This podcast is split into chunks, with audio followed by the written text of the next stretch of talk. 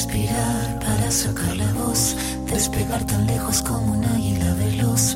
Respirar un futuro esplendor, cobra más sentido si lo creamos los dos.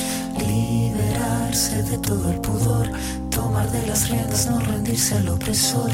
Caminar erguido sin temor, respirar y sacar la voz.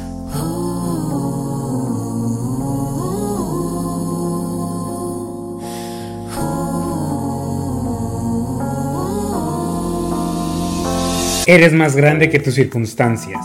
Eres más que cualquier cosa que te pueda ocurrir. Algo así suena la resiliencia, la capacidad de reponerse a la adversidad, de recuperarse después de vivir experiencias difíciles, dolorosas o traumáticas. La resiliencia implica no únicamente seguir adelante después de una situación difícil, sino también crecer y ser incluso mejor a raíz de esta experiencia. Se trata de no tirar la toalla, de seguir adelante a pesar de las circunstancias, de crecer a cada paso. La vida es de resistencia, no de velocidad, porque la vida no es fácil, pero es bien pinche hermosa.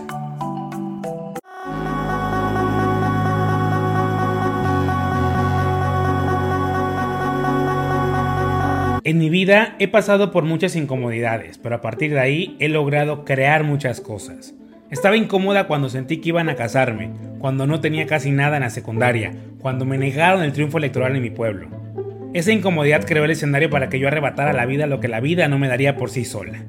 Es la incomodidad que sentí cuando la sociedad me veía diferente y en vez de aceptar esa mirada excluyente, lo que he tratado de hacer es que esa misma sociedad aprenda a ver a todos con igualdad. Así versa uno de los párrafos del libro Los sueños de la niña de la montaña de Eufrosina Cruz, mi invitada en este episodio. Eufrosina es contadora, anteriormente diputada local y hoy diputada federal.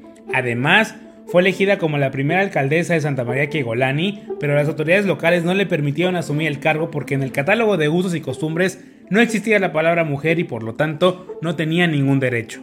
Además, Hace un par de años presentó la iniciativa en el Congreso de castigar penalmente a quien incurriera en matrimonios forzados a menores, así como la venta de niñas para el mismo fin. La historia de Eufrosina es una de esas historias de superación, en donde la adversidad no la limitó, al contrario, la ayudó a seguir adelante. No tan solo en México, sino en muchas partes del mundo, el entorno en donde nacen y se desarrollan las mujeres las limita por el simple hecho de ser mujeres. Lo hemos visto a lo largo de esta jornada, el patriarcado, el machismo, la discriminación, los roles y estereotipos de género, entre muchos otros factores, se convierten en armas que muchas veces limitan el pleno desarrollo de las mujeres. La historia de Eufrosina es una historia particular, una historia difícil en cada una de sus etapas, pero es una historia de motivación que nos da muestra que el origen no define tu destino y que sí, te va a costar lágrimas, sangre, pero si tú quieres lo puedes lograr. Estamos llegando al final de esta jornada y la idea es ahora mostrarte historias de mujeres que lograron sobreponerse a la adversidad, que rompieron con los estereotipos sociales y lucharon por eso que querían. Sí, nunca ha sido fácil, mucho menos si eres mujer, pero créeme, si ellas pudieron, claro que tú también puedes. Te ofrezco una disculpa de antemano porque los primeros 6 minutos de la entrevista tienen fallas de origen en la parte visual el internet no ayudó mucho, quizá ya estaba cansado de tanto trabajo en la organización de la jornada, pero el audio se escucha de maravilla. Relájate y disfruta de esta conversación con Eufrosina Cruz. No olvides por favor compartir este episodio para que el mensaje llegue a más personas y podamos juntos, juntas y juntes cambiar la situación que estamos viviendo actualmente. Te doy la bienvenida al episodio número 9 de la cuarta temporada de Cositas de Niños.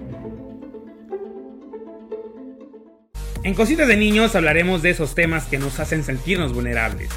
Eso de lo que nos dijeron que no podíamos hablar. Aquí abriremos la conversación a todos esos asuntos de los que necesitamos platicar y conoceremos las historias que inspiran de personajes que han luchado por llegar hasta donde están. Recuerda que puedes suscribirte a nuestro canal de YouTube y en las diferentes plataformas de audio y calificarnos para llegar a más personas. También estamos en Instagram, Facebook y TikTok como Cositas de Ninos el podcast y en Twitter simplemente como Cositas de Ninos. Yo soy Víctor Cuevas y esto es Cositas de Niños cuarta temporada, un espacio de encuentro contigo. Te doy la bienvenida a este episodio de la Jornada de la Mujer con una invitada maravillosa, increíble, autora de este libro, que este libro vino a cambiar mi vida en muchos aspectos. ¿Y para qué les digo más? Ah, mira, ¿para qué les cuento más? Eufrosina Cruz, muchísimas gracias por aceptar la invitación. No, muchas gracias, Víctor. Al contrario, lista y puesta para platicar cosas de niños. Y cosas de niñas también en este caso, muy Cosas de niños y de niñas y de niñas también. Y de niñas, efectivamente, Eufro. Pues Eufro, la pregunta con la que siempre abro estas pláticas es, ¿quién es Eufrosina Cruz?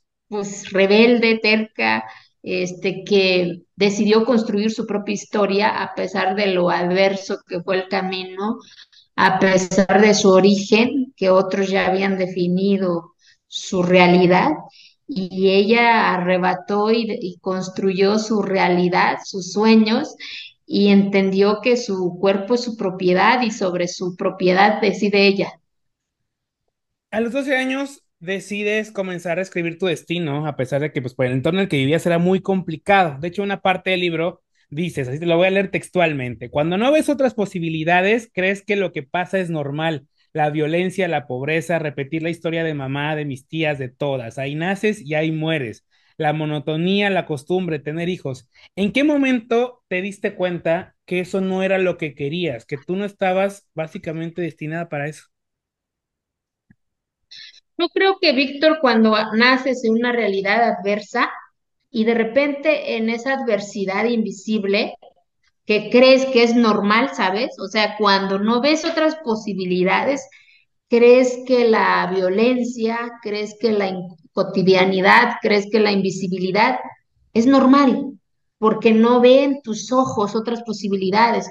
Y de repente en esa invisibilidad llega mi maestro Joaquín, porque este libro, Los sueños de la niña en la montaña, es un homenaje a las maestras y los maestros de este país, creo, que cuando llega ese maestro con ese olor diferente, con esos sonidos diferentes, con esa tonalidad de voz diferente, a enseñarme su mundo dentro de mi, de mi mismo mundo, ¿no? ¿Sabes?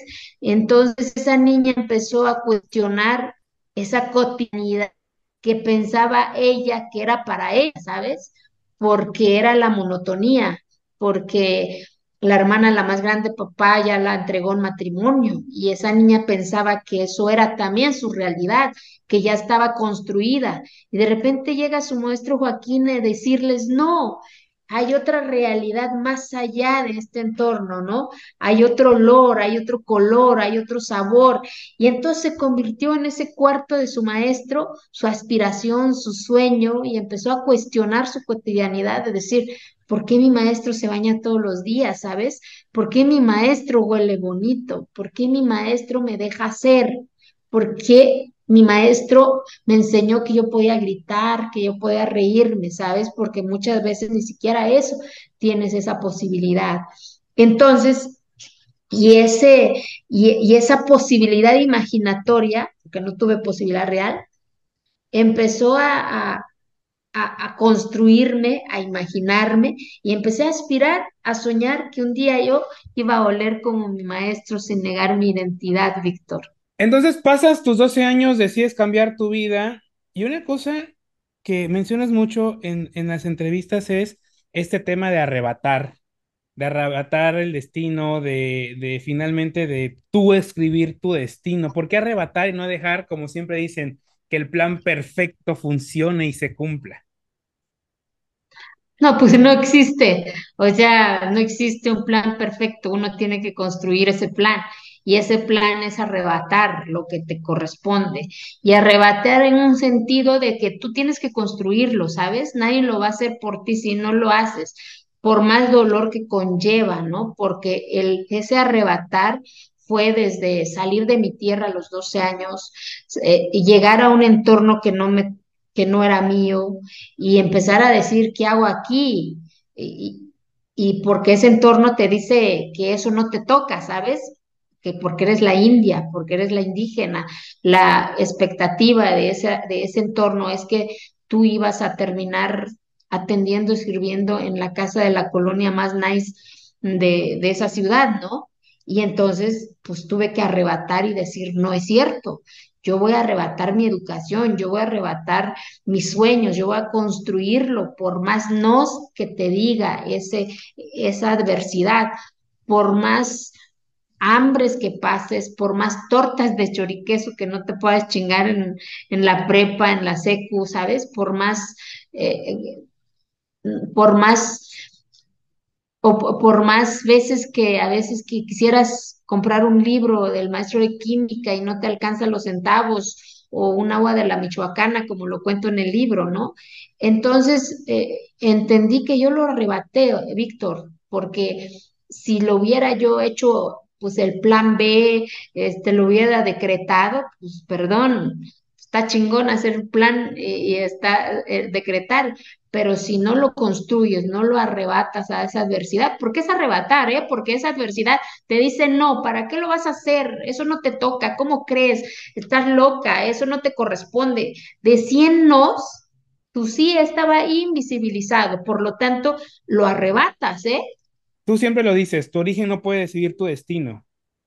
¿Vale, claro. el, ¿vale el costo que tengas que pagar?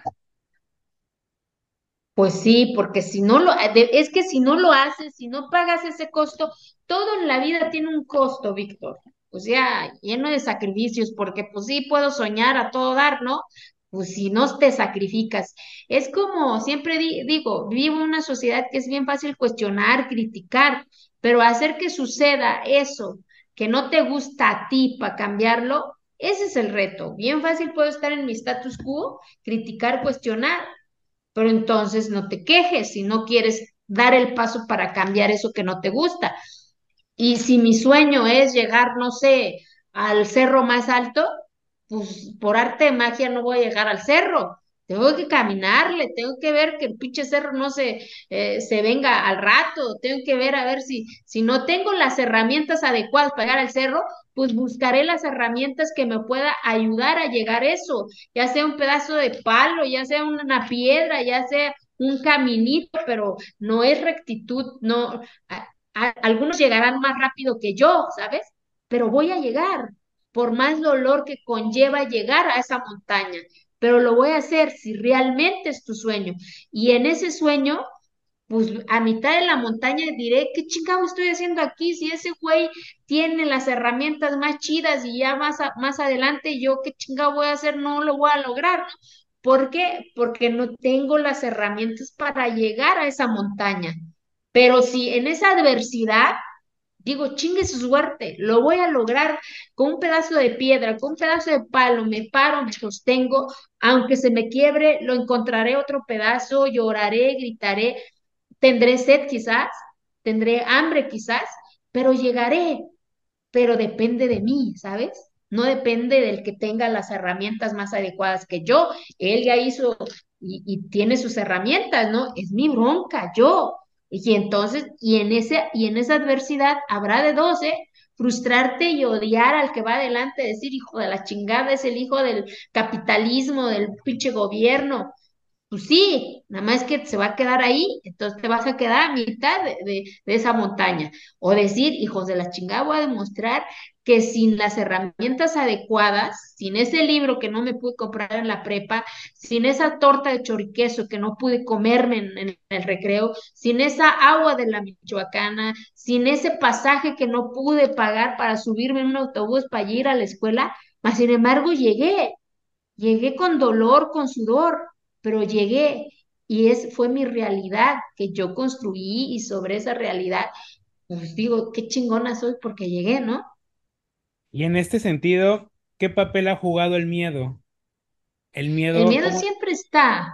Como seres humanos, yo creo, no sé, siempre está. El miedo siempre camina con uno. Yo tengo miedo, o sea, todos los días, pero aprendí a convertir mi miedo en mi mayor fortaleza, porque el miedo te puede paralizar si dejas que el miedo se apodere de ti, hasta en la misma enfermedad, eh, todos los días, hoy mismo, por ejemplo, estoy enfrentando una enfermedad, pero si dejo que el miedo se apodere, pues me va a comer el miedo y no dejo que el miedo me coma y yo chingue su madre, ¿caminas conmigo o, o te quedas, ¿no? Entonces, eh, creo que eso me ha ayudado mucho porque, mira, desde que tengo uso de razón, Víctor, siempre he aprendido a tomar mis propias decisiones, buenas o malas, porque tomar decisiones eh, con libertad es asumir la responsabilidad de lo bueno y lo malo, y va implícito el miedo, ¿no? Pues hay veces que la vas a regar y hay veces que pues, por ejemplo, es como manejar un carro. Si no tomas el volante y no sabes manejar, el miedo se apodera y nunca lo vas a lograr. Yo cuando lo digo ahí, cuando compré mi troca la primera vez, porque era mi sueño, no sabía ni manejar ni cómo meter la bendita eh, llave. Sí, su suerte. Y cuando di el primer golpe a los 20 días, lloré un chingo y chingo su suerte, vámonos, pues se arregla, pues. Pero si yo no hubiera dado el primer paso de decir, a ver si hay miedo, pero tú eres el que debe de controlar ese miedo, ¿sabes? Y el miedo se convierte en fortaleza al final del día. Hay dos momentos que me gustaría tocar, sobre todo porque, porque el perdón es parte de todo este proceso tuyo y es cuando eh, el primero tu papá cuando dice eh, a tu profesor prefiero que repruebes a, a mi hijo, no, prefiero a mi hija que a mi hijo. Luego llevas a tu papá a tu graduación, le entregas tu diploma y ni siquiera como que te das el típico abrazo de ay, felicidades, ¿no? Y tú luego dices, es que yo no los culpo, era su realidad y así los educaron, o sea, Claro, yo los perdono, pues. O sea, claro, ese claro. proceso, ¿cómo fue, Eufra? Porque no es fácil. Claro, yo creo que es todo un proceso porque mucho tiempo pasé reclamando, cuestionando a papá, muchas veces este de Quizás hasta me dirigí una palabra grosera a mi papá porque yo lo- le hacía responsable del dolor, porque hubo mucho dolor, Víctor, hubo mucha soledad, hubo en donde decir, ¿qué estoy haciendo aquí? Porque había días que no había para comer y había, llegabas a ese cuarto y había un pedacito de tortilla que sobró el día de ayer y tener que comer un pedazo de tortilla y, y no saber qué va a pasar el día de mañana y claro, echas la culpa a papá y a mamá, echas la culpa porque no te están abrazando, echas la culpa porque no te dieron ni siquiera 20 pesos para tan siquiera echarte un agua. Y entonces, y con el poder de la educación, vas sanando también y vas entendiendo qué circunstancia, vas entendiendo qué es desigualdad, entendiendo qué adversidad también pasaron ellos, vas entendiendo también que esa monotonía en la que en la cual crecieron, vivieron, era fue su oportunidad. Y entonces entiendes que tú ya debes de dar gracias a la vida porque tú ya tienes otra monotonía, ya tú estás construyendo tu propia realidad y vas sanando, vas sanando poco a poco ese dolor y entonces vas entendiendo que la gran reconcili- reconciliación depende de ti, ¿eh? No de ellos, porque ellos ya hicieron lo que estaba en sus posibilidades. Ellos, a nadie, a ellos nadie les enseñó a dar un abrazo, ¿sabes? porque es la monotonía de ellos. Pero tú ya consciente de lo poder de la palabra, entiendes que tú tienes que generar esa reconciliación de ir, dar un abrazo una y otra vez hasta que ese brazo de ese hombre rudo, duro, se suavice y el día que ese bra abrazo, ese brazo de ese hombre se suavizó, es el mejor abrazo que he recibido en la vida eh, te- te lo juro, ¿no? Entonces, creo que la sanación de mi parte vino con el poder de la palabra, de entender su circunstancia, de entender su monotonía, de entender su adversidad, de entender que no habían visto otra posibilidad que yo ya había visto a pesar del dolor que significaba ello. Viene la sanación, por supuesto, y, y viene esa gran reconciliación con mi viejito, ¿no? Y por supuesto del, del amor infinito de mi mamá. Y llega el momento. Y, y, de, y, no de, y no sentirte víctima, ¿sabes? Porque en esta adversidad hay de dos caminos también, de echar la culpa a, tu papá, que por tu culpa no lo hice, eh, te odio, pinche gobierno, ¿se explicó? O sea, es la frustración, queda allí y la frustración detiene la aspiración, detiene los sueños, detiene el hambre de decir, hijos de la chingada, bueno, ya, su suerte, ya pasó, pues ahora qué chingado tengo que hacer yo, ¿no? Para cambiar esto, porque ellos no tuvieron chance. Y entonces dices, no, pues está cañón, tengo que no comer la pinche torta de queso, pues no comer la torta, pues no sentirte víctima, ¿sabes? Entonces yo siempre he disfrutado la, hasta la adversidad, hasta para la adversidad me vas a ver riéndome, pues, porque, pues, a ver, pues, ¿qué queda hacer? Más que decir, pues, bueno, ya, ya, ya, ya tienes 100 nos a la vida, uno, uno más, pues, ¿qué más? Pues sí, dices algo muy cierto, ¿sabes? Bien lo dijiste, no hacerse la víctima, nos encanta hacernos la víctima y como dijiste, ¿no? Culpa del gobierno, culpa de fulanito, culpa de perenganito, y en qué momento asumes la responsabilidad de tu vida, ¿no? O sea, se nos hace muy sencillo estar Por supuesto, y nadie va a cambiar tu historia si no lo haces tú, ¿eh? De verdad, nadie lo hará por ti, nadie va a soñar por ti, nadie va a gritar por ti, nadie va a llorar por ti, menos va a soñar por ti si no lo haces, ¿eh? Pero vuelvo y repito, los sueños se trabajan todos los días, ¿eh? La educación, dijiste ahorita algo muy importante, la educación me ayudó a... ¿Qué rol tiene la educación en que todos nosotros pues también logremos nuestros sueños, hagamos adelante, nos quitemos prejuicios de la cabeza y vivamos como que mejor? Yo creo que la educación me enseñó a que tenemos que vernos con los ojos correctos, Víctor, a que nadie es más ni menos, a que, por ejemplo, yo soy mujer y soy indígena y me siento orgullosa de ser mujer y de ser indígena, porque eso no me hace ni más ni menos. Tengo una identidad cultural que con el poder de la palabra entendí eso, que no soy ni más ni menos. Soy persona en primer lugar, con defectos y con virtudes. Soy ser humano a final del día. La riego, pues sí, tengo un chingo de defectos, sí, pero son mis defectos, ¿sabes? Y, eso no me hace ni más ni menos, porque soy persona. Nadie en este planeta es igual que la otra persona. Todos somos diferentes. Y sobre esa gran diferencia tenemos que entender que tenemos que construir nuestra gran igualdad para coincidir. Y, cada quien decide sobre esto que se llama cuerpo, porque es tuyo, ¿sabes? Es es tu primera propiedad en la vida y sobre tu propiedad, ni modo que vas a dejar que alguien la, la, patee, pues no, ni más paloma, pues me explico. Y entonces, con el poder de la palabra, que es la educación, entiendes eso. O sea, cada palabra que yo iba descubriendo con el poder de la educación me gustaba más. Por ejemplo, me, me dijeron toda la vida, pueblos indígenas, grupos vulnerables, pueblos indígenas, asunto, el problema, el tema. ¿A chingado dices con el poder de la palabra? No soy un asunto, no soy un tema, no soy un pinche expediente, soy persona. Grupos vulnerables. La palabra vulnerabilidad, ¿qué dice? Una persona que no, que no tiene la capacidad para decidir eh, sobre su persona. espérate, yo no soy vulnerable, no me falta un tornillo. Me falta oportunidad y posibilidad, que es bien distinto a esos conceptos, ¿no? Lo que se me ha vulnerado son mis derechos.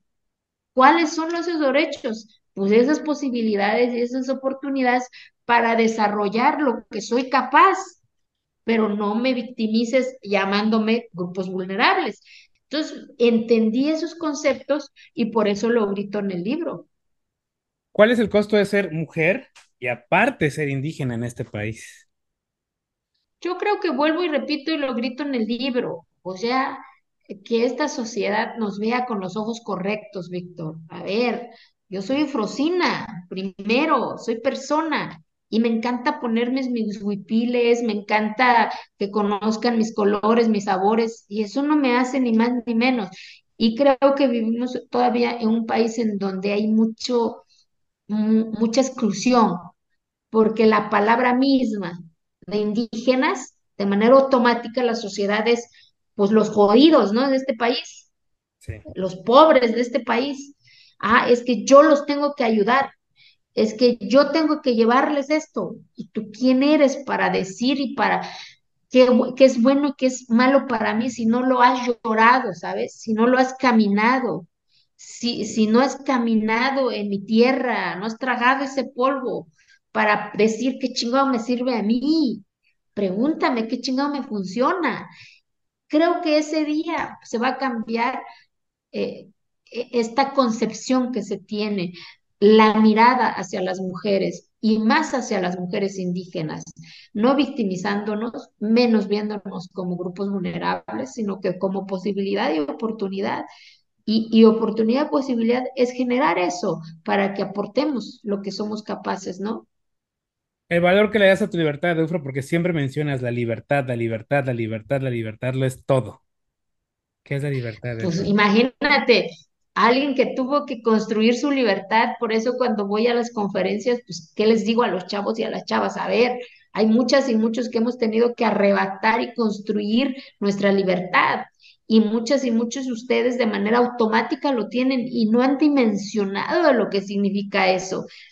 Pues muchas niñas y muchos niños de manera automática están en un aula de clases que debiese ser normal, pero otros no, otros hemos tenido que arrebatar ese asiento, hemos tenido que, que decir, a mí también me corresponde un asiento en la universidad, a mí también me corresponde un asiento en la vida pública de mi país, porque quiero aportar cómo yo pienso, cómo yo grito, cómo yo hablo, cómo yo quiero que se hagan las cosas, no como tú me lo, me, lo quieres imponer, ¿sabes?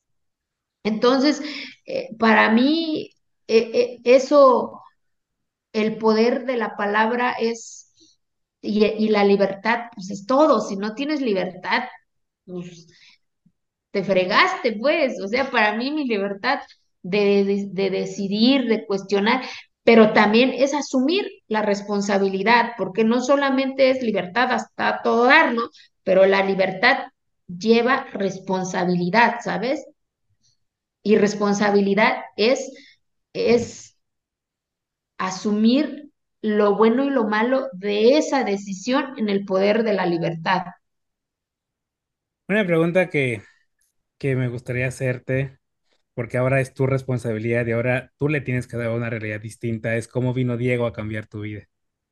Uf, Diego para mí, yo, yo no pensaba ser mamá, por ejemplo, ¿no? Pero pues cayó Diego y, y, y para mí es el, la persona que, que es el que me cuestiona más, es el que está ahí y, y, y, se convierte en el motor para hacer con mayor responsabilidad lo que tú ya haces, por supuesto, ¿no?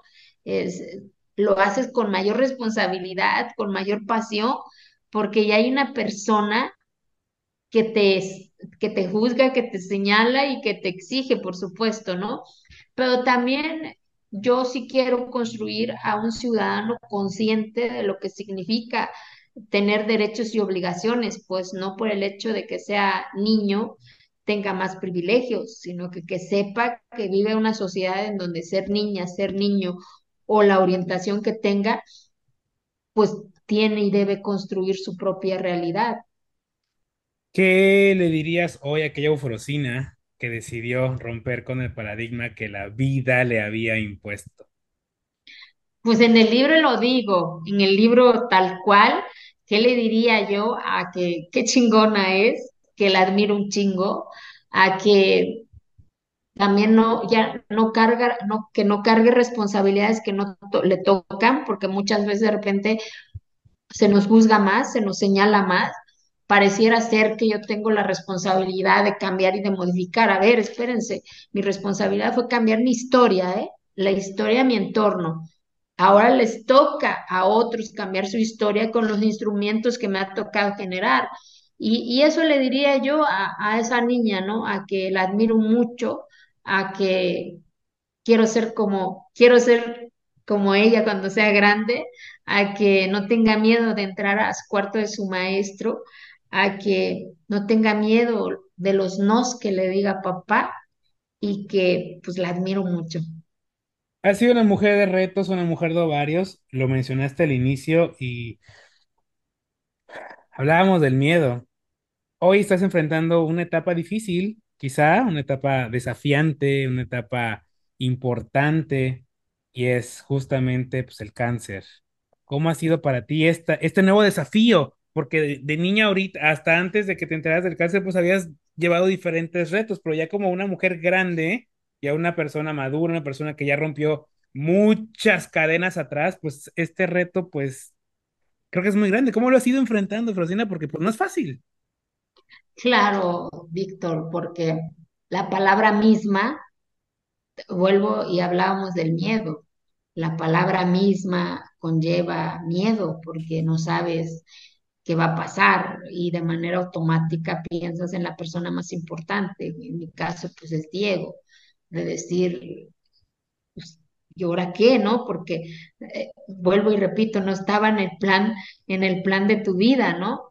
Pero de repente en ese plan, por eso cuando de repente a veces decimos, es que ya lo decreté, es que ya tengo un plan, a ver, espérate, a veces el plan se puede modificar sin que, sin que, tú, sin que tú quieras modificar ese plan, ¿no? Y, y me vino a modificar todo, ¿no?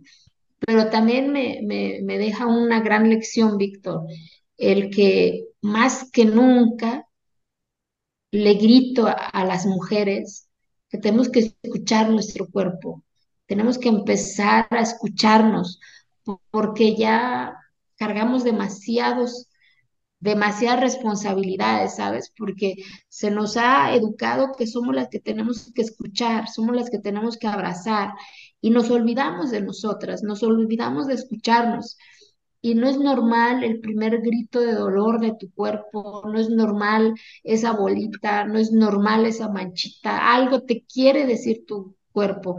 Y entonces, primero tenemos que escuchar nuestro cuerpo, abrazar nuestro cuerpo, porque ahí está, el cáncer hoy para mí significa pues una segunda oportunidad también, lleno de, de miedos, pero también lleno de, de, este grito a las mujeres, de que si escuchamos nuestro cuerpo, nos damos esa segunda oportunidad de vida, de, de, dejar de cargar responsabilidades, ¿sabes?